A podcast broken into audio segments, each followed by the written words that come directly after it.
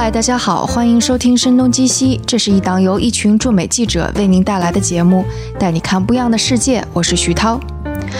所有关于我们的信息，无论是邮箱、听众群，还是收听和打赏的方式，都可以在我们的网站 etw 到 fm 上找到。欢迎大家和我们保持联系。嘿，大家好，欢迎收听《声东击西》，我是张晶，很高兴又和大家在节目中见面。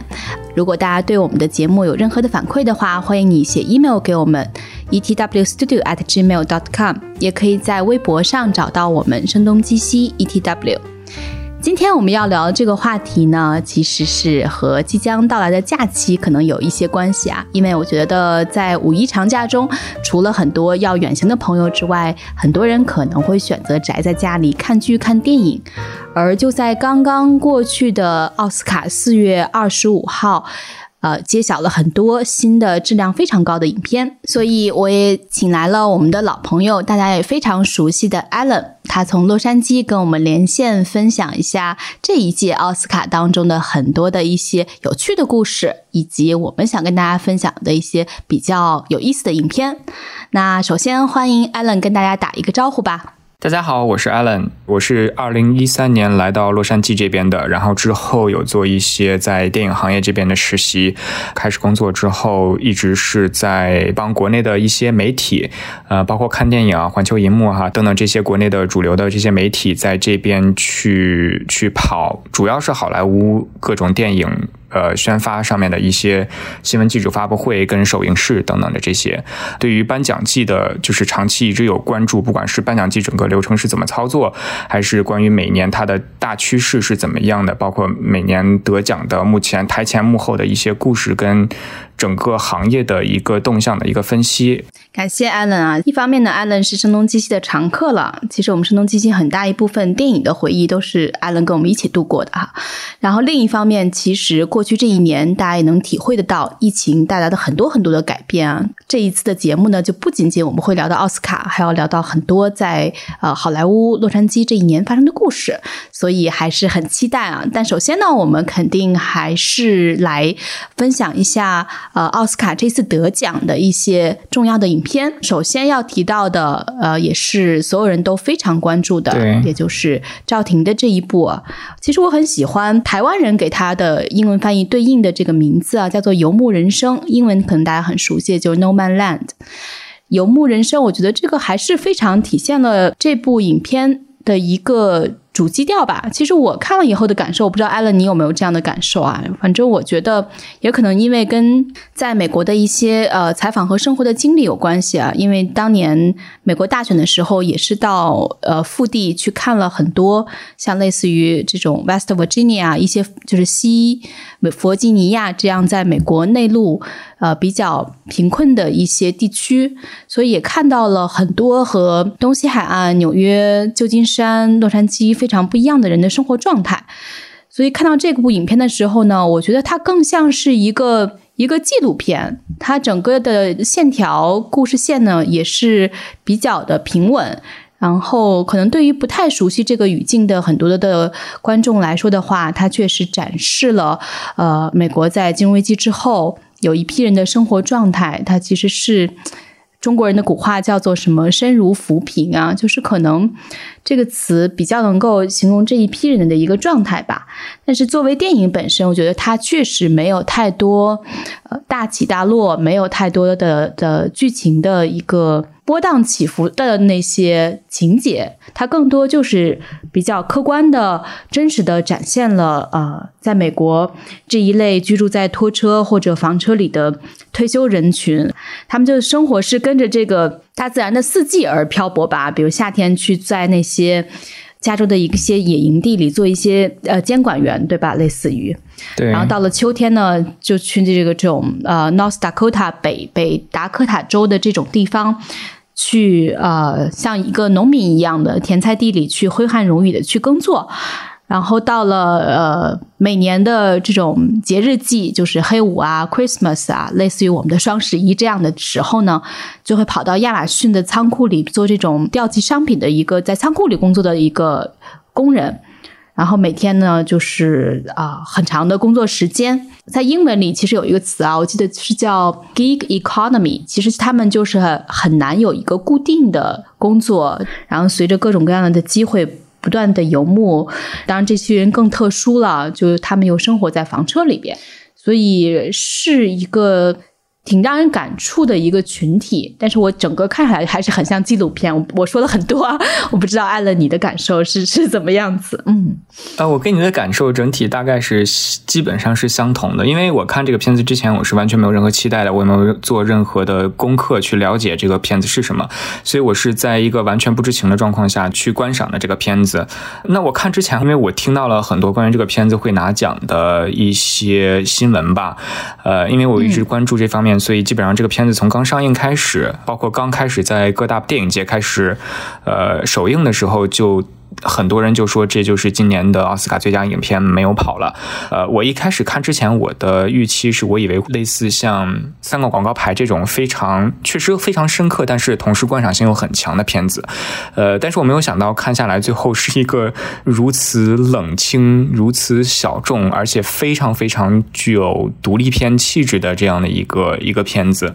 当然，就跟你讲的一样，我觉得他确实也讲了很多关于，尤其是美国工人阶级，嗯，这个在现代化跟全球化的潮流之下，他们失去了以往的工作，跟失去了以往的家庭，他们在美国现在这个社会之中是一个怎么样的状态？我觉得这个片子拍的甚至都有点浪漫化。这种的生活状态让人感觉不是说让人向往，但是就是给人一种非常诗意的感觉。对，失忆可能就显得不那么真实，对吧？对，诗意可能不是那么真实。然后这个片子根据一个小说来改编的，就是根据一个原著来改编的。那这个原著呢，其实是很大程度上在批判亚马逊。这个公司所给美国劳动力造成的这样的一种现状，但是这个片子呢，可能就是更多的是以这个原著作为一个引子，然后就开始自己去发挥了。当然，这个没有好坏啦，但是只是说单纯的从这个客观角角度来评论的话，它可能遗失了一些原著上面本来会有的一些东西。但是整体上观感下来，我我个人是没有太大感觉的，因为确实就像你说的，我觉得太过平淡，没有起伏。对于大多数美国人是，更别说中国人来说，我觉得是比较难去引起他共鸣的一个片子。对，其实我觉得每年的奥斯卡，你不得不还是把它放在这个 context 里边，就放在它所在的这一年的大的背景下去讨论嘛。我记得有一次就是要呃增加很多的有色人种嘛，就是因为可能那几年的时候，所有提名的演员都是白人，就是奥斯卡好白啊，然后大家都会有这种就奥斯卡是 so white 这种讨论嘛。所以呢，之后呢，很明显，我觉得就看到了越来越多的女性还有有色的人种加入到这个提名和最终的获奖名单当中，这个确实是跟很多的社会情绪有很大的关系啊。而过去这一年，其实疫情也让美国的失业人口大大的增加嘛，所以我相信有很多人看到这些游牧人生，他自己内心当中或多或少还是会有一些共鸣的。但是可能作为他者，就是其他并没有参与到这个大背景当中的其他的一些观众来说的话，其实这个共情，我相信还是会会弱一点的。但是我觉得整体上呢，他所描述的这个群体肯定是非常值得被关注的。我不知道那个 Alan，你有没有看过？我是在纽约的时候，应该是二零一七年的纽约电影节，就二零一七年九月份的时候。嗯，其实这个 Chloe 赵是吧？赵婷，她其实当时她有一部影片，应该也是她的第二部长片吧，叫做呃《骑士》。她其实最早呢，也是在一七年在戛纳首映过。他讲的是一个呃骑士这个本人他的亲身的经历，包括在那个纽约电影节现场播映的时候，这位骑士也出现了。因为这个牛仔呢，他实际上呢生活在美国的农业大州那种地方，他呢还到了纽约电影节这个这个现场林肯中心播映的这个现场，其实那种反差感还是挺强烈的啊，就是就像看贾樟柯电影一样，他从农村跑到大城市曼哈顿这个纽约的这个中心地带，其实记录的就是他。他本人的一个真实故事，只不过把它拍成了一部电影，但是剧情感也非常足。他讲的就是他在坠马受伤以后接受的这种一个开颅手术。反正看那样的镜头的时候，其实是蛮让人心惊的吧，就心里有心悸的那种感觉。但是他本人对这项非常投入和热爱的斗马运动吧，一直是那个念念不忘，所以就是不顾一切，从身体的各种挑战和风险，依然坚持他这个骑马的梦想。就是讲的是一个一个骑士的梦想的故事啊！我觉得当时看了以后还是非常的惊艳的，因为呃，我的个人的感受就是，作为一个中国导演，其实通常没有任何偏见的说哈，通常拍摄的大多是基于。个人的经历或者周围人的经历的，跟中国有一些相关性的故事，或者说跟个人的很多的体感是有直接关系的。但是在这部电影看完了以后，如果不说导演的名字的话。你完整的看下来，会觉得它像是一个美国本土导演的作品，所以我那会儿突然感受到，呃，终于可以以一个世界公民的视角，就是更突破国界和东西方文化之间的这种边界，去很普世的去讲一个骑士梦想的故事。我我是还是非常的感触的，而且整个作品拍下来确实也是非常的让人印象深刻的。比起这个游牧人生，它是非常重要的社会题材。他那本作品应该也是广为阅读的，因为他确实讲的是一个庞大人群的社会现象。但这个歧视更多像是一个非常个体的故事，就是一个很个人的故事。所以我觉得这个故事倒是更加能打动我。嗯，也同样是这个赵婷的作品。听众朋友们有兴趣的话，我很推荐去找这个电影来看一下。呃，他应该也是在贾樟柯的平遥电影节。有小范围的供应过，我还没有看过这个片子，但是但是听你讲的好想去看一下，可以找来看一看的。其实关于这个《游牧人生》这个电影，我们也聊了比较多啦。这个女主角，我不知道艾伦，你可不可以给大家介绍一下？其实你刚才也提到了三块广告牌啊，但实际上并不是很多听众朋友看过这个电影。Frances McDormand，你能给大家介绍介绍这个女演员吗？我觉得她无论如何，她还是非常表现出众的，也是这一次的最佳女主角的得主，对吧？对，而且这。这不光是她这一次的最佳女主角的得主，她已经是连续三次拿下奥斯卡影后了啊！那这个记录基本上已经平了 Daniel Day Lewis、丹尼尔戴刘易斯和梅姨 Mel Mel Strip 的一个记录。他最早的时候出道的时候是和科恩兄弟一起去合拍，也算是科恩兄弟的处女作，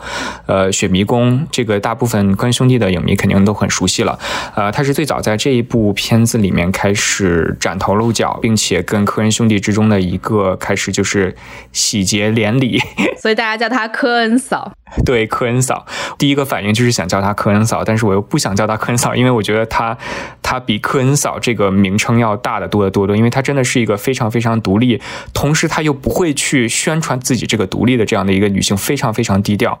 就跟他这次奥斯卡赢得影后的获奖感言基本上完全一致，就是他基本上上台之后十五秒就搞定了，就上去就说谢谢大家给我这个奖项，我非常的热爱工作，然后就完了。他真的是一个特别低调、特别极简，然后特别酷。那他跟康兄弟合作完《雪迷宫》之后，其实他的演艺生涯并不是怎么说，并不是那么的顺利，因为他确实在那个年代的好莱坞来说算一个。异类吧，就是她长得也不是很好看，然后性格也比较直，各方面都不是很符合那个年代的好莱坞对一个女性演员所应该有的一个期待值。呃，但是她就是凭借自己对演艺生涯的一个热爱，跟自己真的就是实力，慢慢慢慢崭头露角。比如说，一九九六年科恩兄弟的最有名的一部片子之一《Fargo》冰雪暴，她是靠在这个片子里面的出演拿下了第一个奥斯卡女主角。对，在这之后呢，呃，Frances 呢。就是一路去接一些很多这种类似的角色，并且在演艺生涯上有非常多的成功跟造诣。直到一四年之前的三块广告牌，她又一次拿下了呃金球奖的最佳女主。今天，然后又凭借《无依之地》拿下了自己的第三个奥斯卡最佳女主。这次的最佳女配角啊，其实也让人联想到去年《寄生虫》引领的这一波韩流的余波吧。在电影《米娜瑞米娜里》里，她演了一位非常滑稽和古怪的祖母。呃，这个韩国演员的中文名字叫做尹汝贞，她拿下最佳女配角呢，这一点也创造了呃历史哈。这一部韩国影片，可能大家有兴趣的话，也可以找来看一看。呃，另外，其实我觉得特别想提到的呢，就是常年看电影的老朋友们可能都会知道的一个殿堂级的演员啊，安东尼·霍普金斯，他这一次。凭借呃在电影《The Father》困在时间里的父亲这部电影，也摘得了本届奥斯卡的影帝。呃，这也是他早期从《沉默的羔羊》到现在三十年后再次拿到影帝这个。称号和身份啊，其实真的是老当益壮啊。对，我不知道艾伦这个是不是在你的意料之中。这个不在我的意料之中，呃我觉得也不在百分之九十九的人的预料之中。呃，因为我不知道你们那边有没有在关注整个奥斯卡，就是之前的预测跟整个颁奖典礼整个这个过程。那这届奥斯卡基本上所有的人所有的目光都放在了最佳男主这一个奖项上面。为什么呢？因为提名的里面有一个 Chadwick Boseman，很多人熟悉，最熟悉的就是他演过漫威的黑豹。作为这样一个极其有代表性的，演过极其有象征性的。角色的这样的一个演员，又特别的有才华。其实他很大程度上就是我们这个年代的呃希斯莱杰。当然说演技上我们具体再另说，但是就是他在影史跟现在美国流行文化上面的这样地位来说，是跟当年的希斯莱杰是一样的，非常有才华。呃，演过非常非常具有代表性的角色，然后同时英年早逝。那再加上过去一整年，美国当下的这个社会跟政治语境，基本上就是围绕在平权运动和 Black Lives Matter，就是黑人的命同样重要的这样的一个运动之中，如火如荼的展开了一整年。所以今年所有人把所有的目光都聚集在了这个奖项上，因为这个奖项如果给到了 Chadwick Boseman。这个意义真的，不管是历史意义，还是社会意义，还是文化意义，还是影史上的意义，都是极其极其重要的。因为在这样的一年之中，就是经历了这么多社会暴乱，关于对黑人平权的斗争，然后同时他如此具有象征性的一个一个角色英年早逝，等等等等。那所以这也是为什么，就是今年的奥斯卡会把这样的一个。往年的奖项放到了最后，他反而是先颁了最佳影片跟最佳女主，然后把最佳男主影帝放到了最后，就是希望能有这样一个，就是一个非常有历史代表意义的一个瞬间，通通过这个瞬间把这一届的奥斯卡颁奖典礼得到一个升华。我觉得如果看过整个颁奖典礼，能够感受到贯穿整场气氛的这个，不管是呃为了黑人的平权发声，还是让越来越多的黑人角色跟黑人的名人贯穿整。个本届的奥斯卡的颁奖典礼都是从始至终贯穿的一个主题，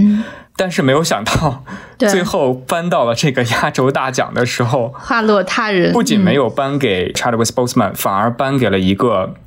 呃安东尼霍普金斯，一个没有在现场的拿过一次奥斯卡的白直老男，还是在英国人，所以。没有什么，真的没有想到任何东西能比这个更讽刺的，所以我觉得这个真的是出乎所有人意料。但是我个人来说，我对于这个奖项完全没有任何的意见。我觉得他真的是名至实归，因为安东尼霍普金斯他作为这样一个演员，基本上纵观整个影史一百多年，能够跟他相提并论的大概也就那几个，可能不超过五个人。马龙白兰度、Daniel Day Lewis，对吧？安东尼霍普金斯还有几个，真的没有几个了。所以他拿这个奖真的是名至实归。对，而且看过他这个表演的人都会表示，跟丹尼尔·戴路易斯二零一三年那个林肯一样，或者说二零零八年的血色将至一样，就是你看过这个片子的人就不可能再给任何其他人，他的演技就已经到达了那样一个境界跟地步，这个没有任何争议的。但是呢，就是因为之前的媒体的这些风向，然后因为整个奥斯卡颁奖典礼的这样的一个安排，不光把没有得奖的黑豹。放到了一个非常尴尬的位置，也把安东尼·霍普金斯放到了一个非常尴尬的位置，然后同时把学院派跟整个奥斯卡都放到了一个非常尴尬的位置，所以这个大概是 对我记得好像他人还在威尔士，还是补录的感言。对，所以非常非常尴尬，因为对于黑豹来说。他错失了一个如此如此如此有各种意义都在里面的一个奖项。那对于安东尼·霍普金斯来说，他已经到了一个不需要任何其他的奖项来证明自己的对锦上添花的来证明自己的地位跟演技了。那对于奥斯卡来说，那更是搬起石头砸自己的脚，最后搞得非常尴尬的收场。因为最后本来就已经超时了，当时让那个 Walking Phoenix 华金菲尼克斯上台去颁奖，颁完之后，菲尼克斯也不知道该怎么说，就说。获奖的人是安东尼·霍普金斯。好，谢谢大家，再见，就结束了。所以说，这真的是 应该其实给他颁个终身成就奖。对对对，真的是当晚上最大的一个乌龙加一个非常尴尬的一一个大反转，导致后来 Twitter 当天晚上上热搜的是拉拉烂的，因为大家都觉得这个跟当年的拉拉烂的是异曲同工之妙。就是根本没有人会想到的反转。对的当然也从侧面证明了。普华永道确实把保密工作做得很好，所以连奥斯卡的整个这个颁奖典礼导演的面具都不知道最后是谁得了奖。确实是两位呢，其实都是实至名归，但是确实最终奖项只能给其中一个人，也是出乎了很多人的一个意料。其实过去这一年呢，对于美国人来讲，可能真是好长好长时间没有进过电影院了啊。但真的身在中国的观众朋友们、听众朋友们，还是挺幸运的，我们还是有机会重新回到电影院，在大荧幕上去观影。这这次奥斯卡中，相信很多人都看过的一部影片，就是 Disney Pixar 皮克斯他出品的这个《Soul》。就心灵奇旅，它其实给我的个人感受就是看了以后还是蛮想念纽约的，好像纽约就是这样一个地方，你待过一段时间以后，只要闪现一个镜头，你都能看得出它是哪条街。换中国人来讲的话，就觉得这个街道几十年都不太变。然后你看到里边的时候，其实他讲的就是在下城的一些黑人艺术家的故事，其中的一位黑人艺术家呢，他就是被困在人间和来世之间。其实呢，这是抽象的一种表达。更具象一点的表达呢，其实它就是困在了现实和梦想之间。有很多关于人类的这种多样性、丰富性的一些赞美，呃，游戏当中的一些音乐，如果考据派的话，肯定能够从当中找到很多的一些呃相应的一些影子吧。我其实不是特别确认那个爵士吧是什么地方，但是我看上去倒还是挺像 downtown 那个 Blue Note。呃，现在在中国国内也有两家，但是我只是看上去像，我也没有严格考证过，所以他也拿到了这一次的最佳动画片奖和最佳原创配乐奖。而这位导演呢，他其实就是《Inside Out》和《飞屋》的导演，对，P Doctor，所以他一直以来对于这种大脑、对人心、对深层次的想法非常有兴趣的感觉，像是一个脑科学家。他所有的影片好像都会有强烈的情绪上的感染力。对，而且他不光是这些非常知名的皮克斯动画电影的导演，他同时也是呃，算是皮克斯最鼻祖的，我记得是叫三剑客是吧？嗯他和 John Lasseter 还有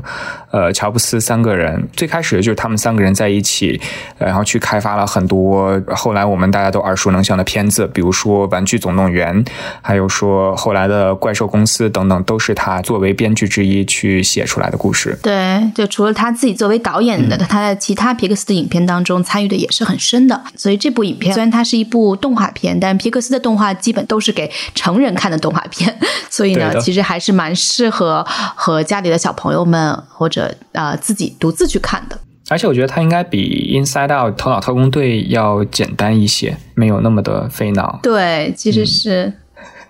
我倒觉得这个片子还就是作为一个皮克斯的片子，可能我之前的期待值比较高，所以我看完之后就感觉放在皮克斯的这个坐标来讲，跟他之前的一些作品相比的话，呃，还是稍稍逊色了一点吧。嗯，对，这个可能就是以前我们也聊过的一个话题吧，就是可能皮克斯的有的电影就越来越 Disney 化，就是它可能当中对于呃人性啊、情节啊。会相对简单化的处理吧，嗯对，这个确实也是可能两个公司的创作团队融合在一起，一定会有一些彼此的影响，但是它依然是一部呃水准比较不错的动画长片。我看到的倒有一个比较有意思的啊，不知道你有没有感触，就是嗯这个最佳纪录长片。呃，因为以往的这个纪录片呢，通常都是给到那种。纪实题材，就要么是往年的这个美国工厂，可能很多听众朋友也比较熟悉，就是讲的在密苏里州曹德旺这个玻璃工厂，它在当地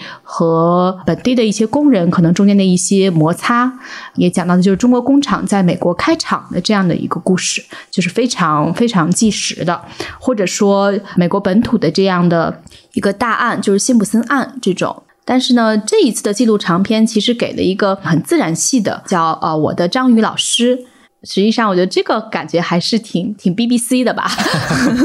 比较出乎我的一个意料啊。当然，也是可能这一年给很多人的感触就是想，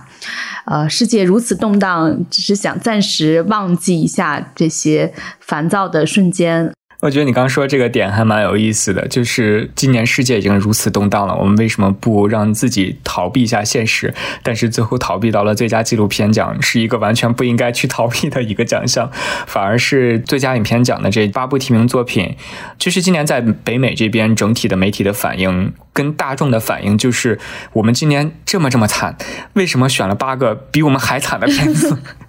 因为这个大片子真的是每一个都非常非常的惨，而且就是从头到尾都非常的治愈，所以就是看完。本来大家就已经很抑郁了，然后看完以后更没有更没有希望了，就这种感觉。你说的是哪个治愈？是导致的治是吧？导致大家更加抑郁，并不是一个疗愈的一个片子。我记得早期有聊到过说，呃，最佳外语片这个奖，因为其实它当中是有一部中国影片的，就是呃易烊千玺的《少年的你》。对对对对，在国内的票房其实去年也是很不错的啊，包括易烊千玺本人，我觉得在这个角色当中还是有非常大的突破的，嗯，因为他毕竟年纪还很轻。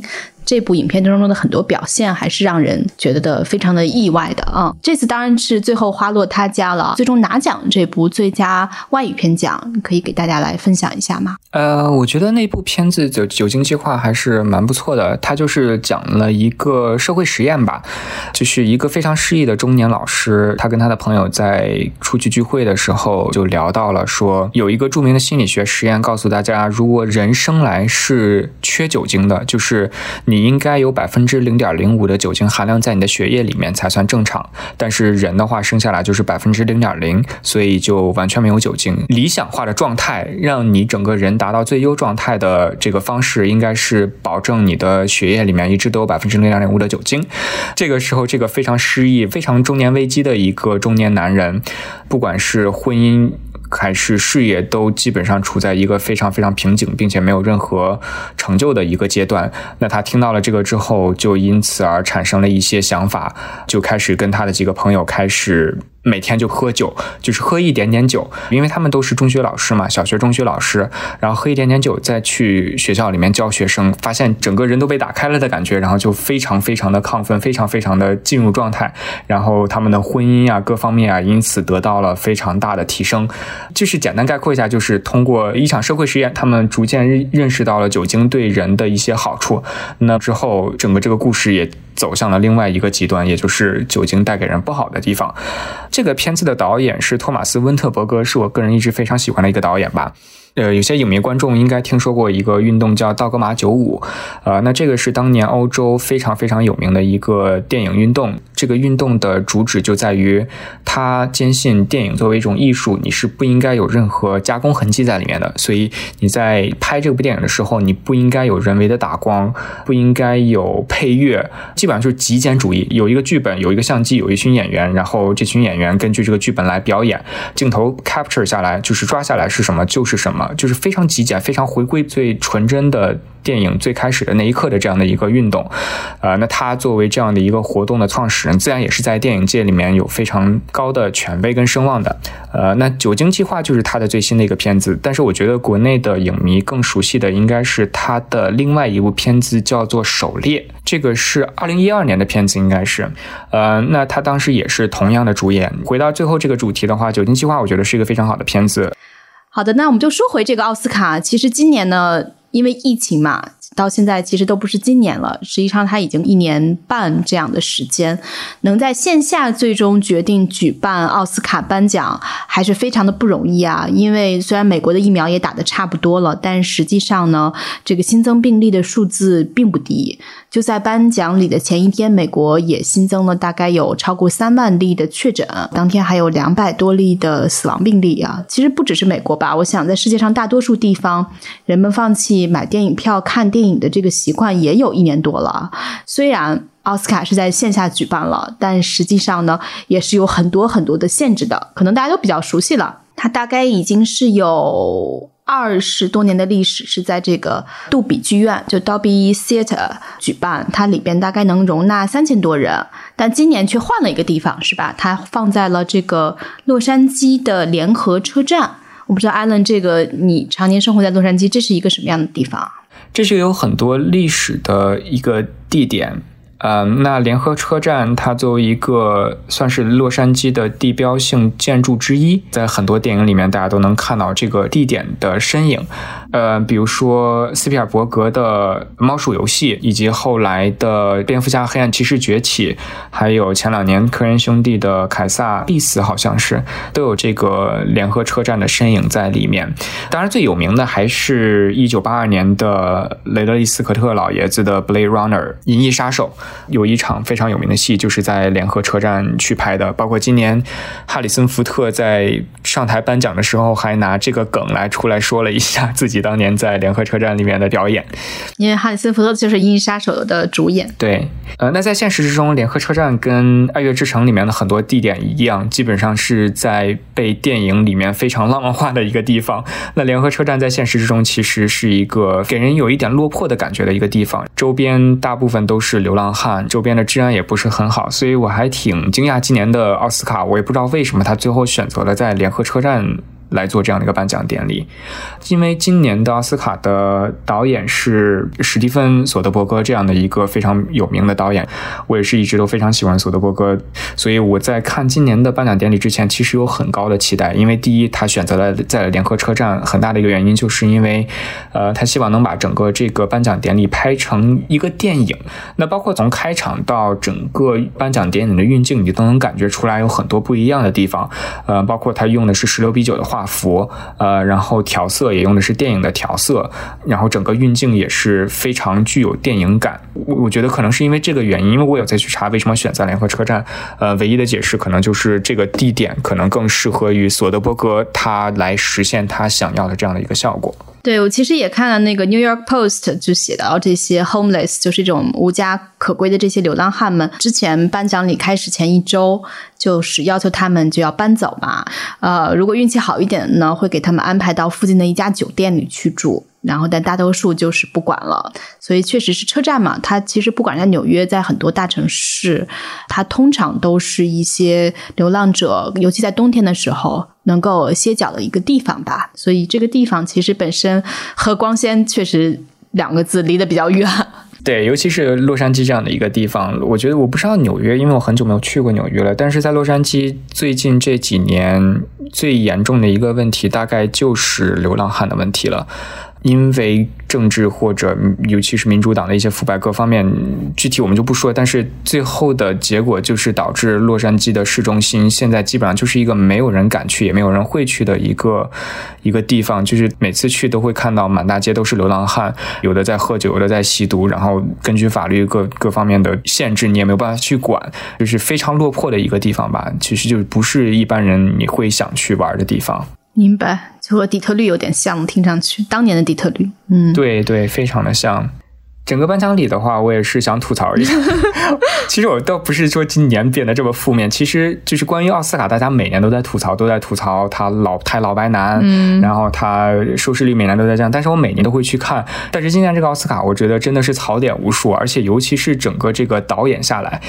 从一开始的那个开场倒还好，但是他做了太多太多改变，但是这些改变最后的效果其实并没有很出色，而且反而让他显得很傻很蠢。比如说每次颁到一些奖的时候。根据以往的奥斯卡的惯例来说，他会去播放这些提名影片的片段，这些其实是非常重要的。尤其是你想，如果你要去颁一个最佳发型设计或者最佳艺术指导，你怎么样去让世人知道这些提名的东西为什么会提名？当然是通过视觉的方式呈现。但是今年就改成了不放任何的片段，它只是。单靠不管是谁，现在轮到颁这个奖项，然后去通过口述去描绘这样的一个过程，就显得非常的乏味，并且没有任何的吸引力。整个这个联合车站里面给人的感觉也像是一个小型婚礼，而不是一个全世界。都在瞩目的电影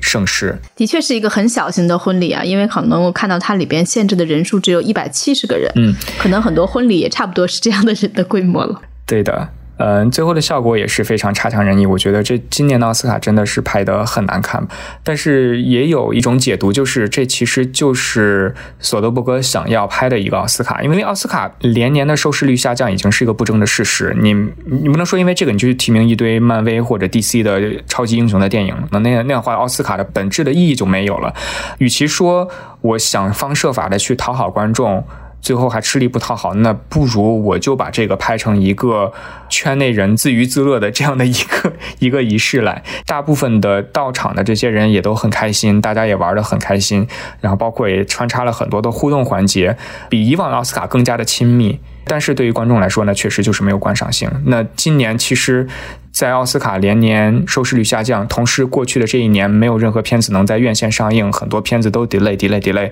大家也没有再怎么看电影的状况下，它其实也没有太多能做的。的确是，今年确实这个疫情这个大的背景之下，在很多的操作中肯定是反常规的。但最终它能够在线下非常小规模的举办，而且中间好像是说，基本上插广告的时候你都还得戴上口罩，上台的时候就没有口罩，所以大家可以看到荧幕中的镜头基本是摘下口罩的。很多来宾也要做很多次的病毒检测才能进入啊。但总之让这一切发生，但我们不知道明年后年会不会正常化一些。今年这种在非正常的状态之下还能够线下举办，也也确实是还是一个很不容易的事情吧。那从这个话题，我们也可以聊开一下，因为其实不仅是奥斯卡吧，过去这一年疫情也彻底的改变了好莱坞，不仅是很多的电影、电视剧中间可能拍摄的进程受到了极大的妨碍，更不用说大家因为不能去影院，票房有极大的缩水，真的是一个电影业的大萧条吧。所以很多电影最后都只能在线去播出。对，我觉得完全是这个样子。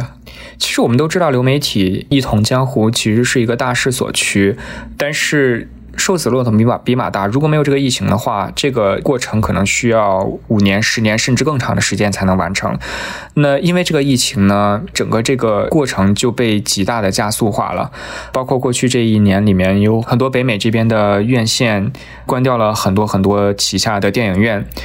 最出名的一个大概就是两个多礼拜前吧，全美国最地标性的一个。电影院，它叫 ArcLight Hollywood，它就在日落大道之上。嗯，很多很多特别著名的片子，基本上都是在这儿办的首映。然后很多很多非常有名的片子，也都在这边取的，在这个电影院里面，或者在这个电影院门口取的景。这个连锁电影院 ArcLight Hollywood，就是因为疫情的原因，不得不宣布永久停业。在这个大势所趋之下，基本上就是谁也不知道院线什么时候能够回归到以前的，可能永远都没有办法再回归到之前的这。这样的一个热度，同时流媒体也因为整个这个疫情算是大幅度的受力吧，不管是 Netflix、迪士尼还是 HBO 等等等，都是因为这个大幅的受力。呃，所以疫情对好莱坞的改变，我觉得基本上是不可逆，并且是永久性的。有很多电影在垂死挣扎，对，就比如说诺兰的《信条》，就是一直在赌疫情会好转，疫情在好转，所以他在其他的片子《零零七》等等等等片子都直接推迟一年甚至一年半以后上映。那《信条》就一直说，呃，那不，我就七月上映。后来从七月推到八月，从八月推到九月，推到最后实在不行了，只能在海外去上映。然后过了大概两三个礼拜，我记得是，然后在北美这边的流媒体再去上映，也算是诺兰跟华纳。的一个赌注，但是这个赌失败了，因为大势所趋，就是所有东东西都会去到流媒体上。最震荡性最大的，也就是这个华纳兄弟半年前的样子吧，他宣布说，二零二一年所有的院线电影都会跟。嗯，它的 HBO Max 在线流媒体同步上映，那这对于原先来说基本上就是一个死刑了。那如果同时上映的话，谁还会去电影院去看啊？那它整个这一年的电影就包括了扎克施耐德的版的《正义联盟》，然后包括这个《金刚大战哥斯拉》，以及之后的一系列的。非常非常非常大制作的好莱坞大片，全部都改为院线和流媒体同步上映。虽然只有他这一家制片公司，就是六大制片公司，只有他一家做出了这样一个反行业的非非常极端的这样的一个选择，也算是代表了一个大势所趋，就是之后慢慢的。院线上映跟流媒体上映的这个时间的窗口会越来越短，并且最后可能就会彻底同步。然后，并且对，我不是很想去展望这个电影院，因为我是一个非常喜欢电影去电影院看电影的人，所以但是你不得不承认，电影院能够去愿意去看电影电影院看电影的人真的越来越少了。我觉得大荧幕的这种魅力还是在任何时候都无法取代的，因为其实中国也经历了一段时间不能去院线。但呃，很多时候也在家里。现在因为呃，国内的这几家视频网站，其实他们上面的剧集啊。跟院线同步的电影的节奏啊，也都还是比较密集的。但是能有机会走进电影院的那一瞬间，在大荧幕上，特别是超大荧幕上那种 IMAX 的效果的，还是感触非常非常不一样的。也没有办法把大势所趋。我还记得当时 Disney 推 Disney Plus，就是它这个流媒体服务的时候，因为它是最早是为了对抗跟 Netflix 进行对抗嘛，不愿意把自己的作品白白都给了其他的一个平台。所以也想自己做这样的尝试。其实很多人一方面觉得是大公司做事情啊，有钱有人啊有资源，但另一方面觉得 Netflix 人家已经是走在前面很远了，你可能不一定赶得上。但没想到疫情真的是帮助呃 Disney Plus 很快的呃，也不能说追赶上吧，但是他们的那个用户数也是依然非常可观吧。因为整个的这个派已经做大了嘛，其实他并没有直接抢 Netflix，而相反两个人都从中受益，真的是一个一个催化剂吧。以前我们觉得很久以后才会发生的事情，就好像被推到了眼前。对，我觉得这个之后怎么发展，其实也是一个挺有意思的，可以去观察的一个现象。呃，因为其实你慢慢通过过去这一年，以及你已经能看到各大流媒体他自己想走的这样一个方向、方向跟定位是什么了。那 Netflix 就是 Netflix，它就是行业老大，就是钱多，然后片子多，资源多。呃，你想看流媒体的话，那第一个逃不掉就是 Netflix，它一年的原创剧集的资金基本上是其他几家加起来的总和还要多。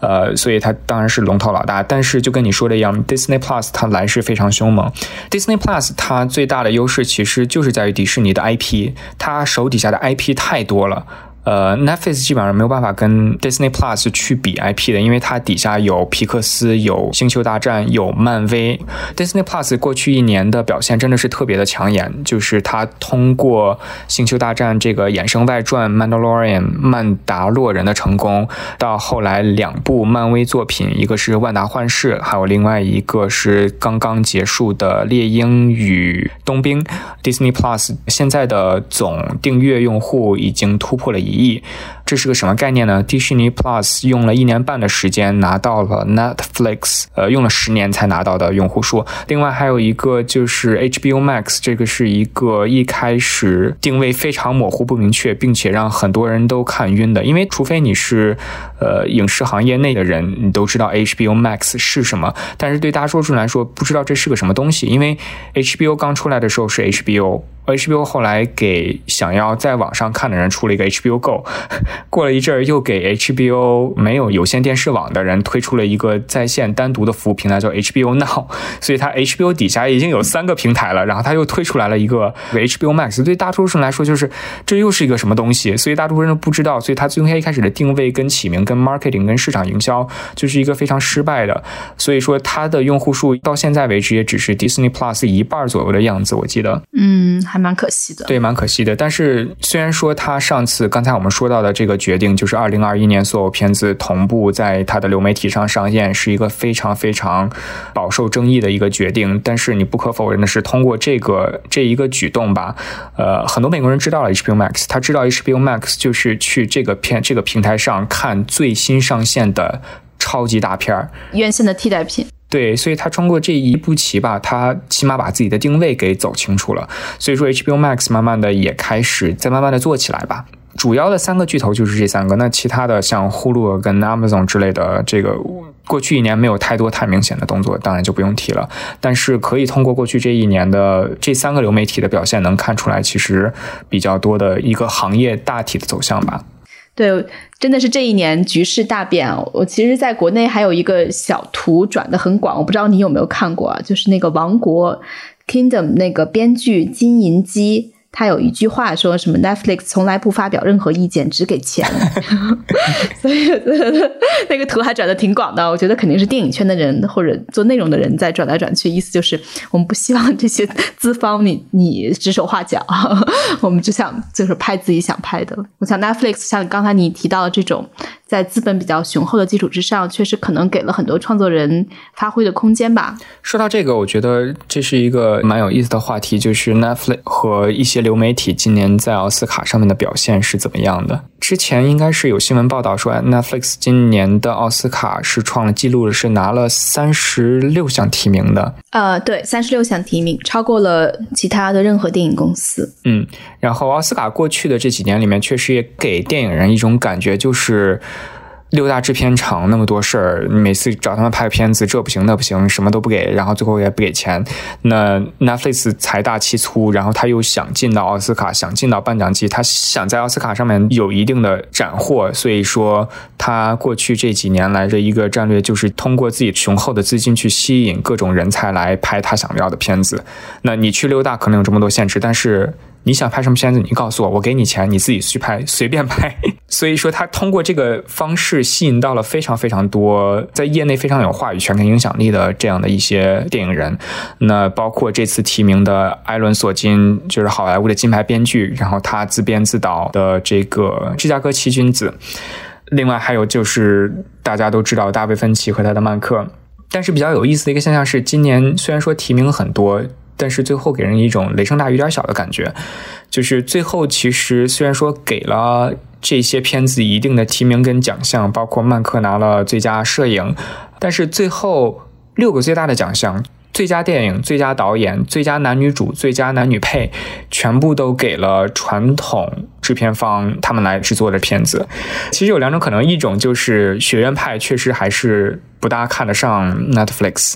呃，就是他还是觉得你毕竟是一个进来搅局的。Francis McDormand 是唯一一个上台之后，他通过自己最佳影片的获奖感言，呼吁大家在疫情过去的时候，第一件事情就是进到电影院里面去和陌生人肩并肩一。起在大荧幕上体验这些片子，那有一种可能性就是说，学院派内部确实还有这样的一种情绪跟态度，就是 Netflix 就是一个搅局的，那电影就是应该在大荧幕上来看，这个当然无可厚非，我也认同。但是也有另外一种可能性，就是 Netflix 投拍的这些片子已经不适合今天的奥斯卡了。就是你看，芝加哥七君子和曼克都是，就是放到十年前的好莱坞，可能是肯定能够拿奥斯卡最佳影片或者大奖的，因为它是由一些非常非常知名的导演或者编剧来操刀的片子，然后有非常非常星光熠熠的卡司，又是讲的是非常非常经典的题材。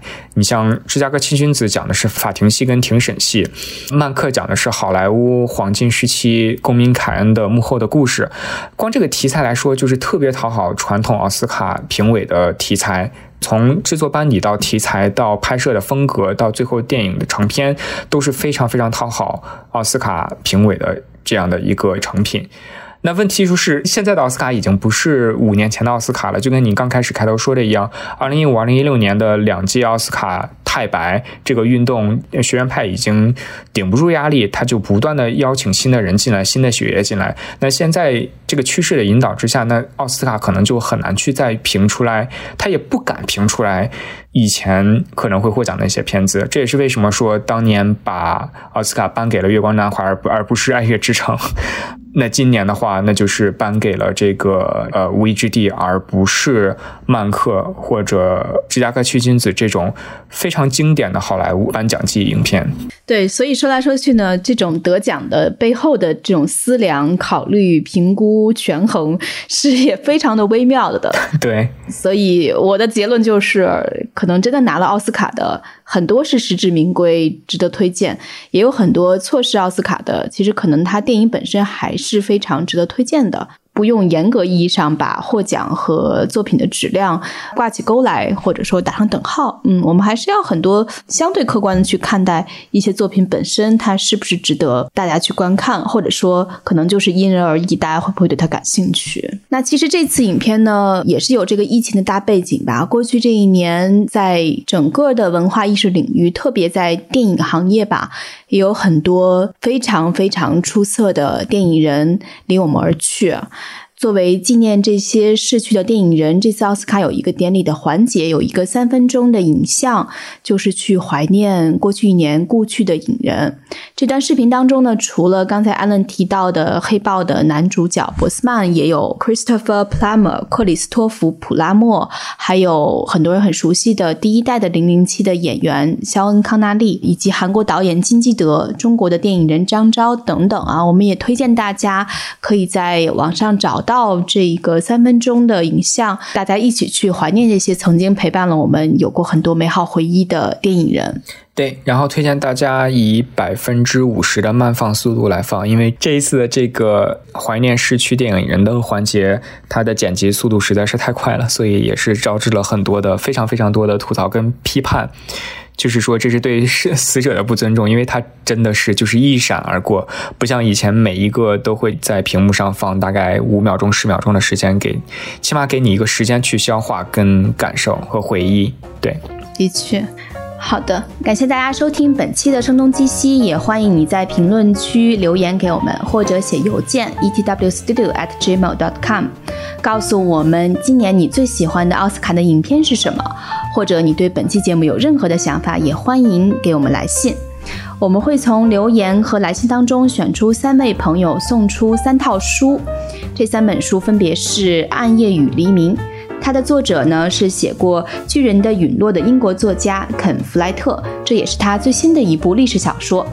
据说全球的读者呢平均都会花两个通宵读完这本书，讲述了公元997年发生在英格兰的精彩的复仇故事。那马上五一也要到了，也希望奥斯卡的好电影，以及我们最后送出的书籍，以及我们的这期节目，能够陪伴你度过这个悠长假期。那我们下期节目再见。感谢艾伦的参与，我们也期待以后能够跟艾伦继续聊一些电影或者其他方面的有意思的话题。好的，好的，谢谢邀请，我们下次再见。好的。